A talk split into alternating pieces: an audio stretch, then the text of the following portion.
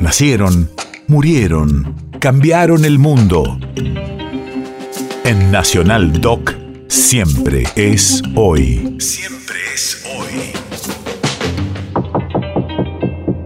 28 de marzo, 1977. Hace 45 años se suicida en Madrid el compositor Waldo de los Ríos. Radio de la Memoria. Uno de los renovadores del folclore en la Argentina, sobresalió con sus arreglos orquestales.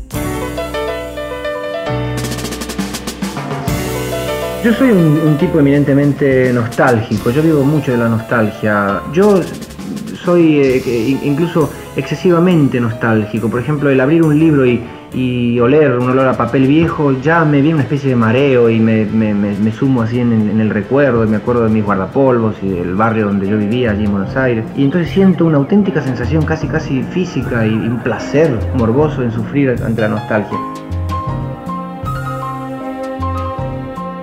Cuando yo voy a Buenos Aires, me paso el día como una rata revisando cajones en mi casa, este, de, fotos viejas y de partituras olvidadas y de lápices usados y, cosas que las tengo en la mano y entonces me transportan a, otros. No sé por qué realmente, ¿no? Porque no, no voy a caer en la estupidez de decir que todo tiempo pasado fue mejor, al contrario, no me recuerdan alegrías precisamente, pero sí me gusta mucho recordar. Entonces, ya al llegar a Buenos Aires me supone una experiencia diferente para mí porque huele diferente Buenos Aires. Soy muy sensitivo yo y entonces eh, las ciudades las oigo y las huelo, no solamente las veo. Ya al bajar en Río de Janeiro huele diferente, huele de verdad diferente. Y no sé si es la mezcla de la vegetación con la gasolina o bueno, la nafta como dicen allí.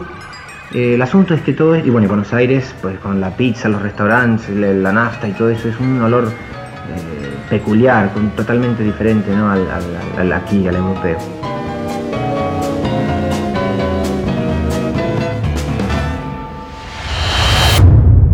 País de efemérides.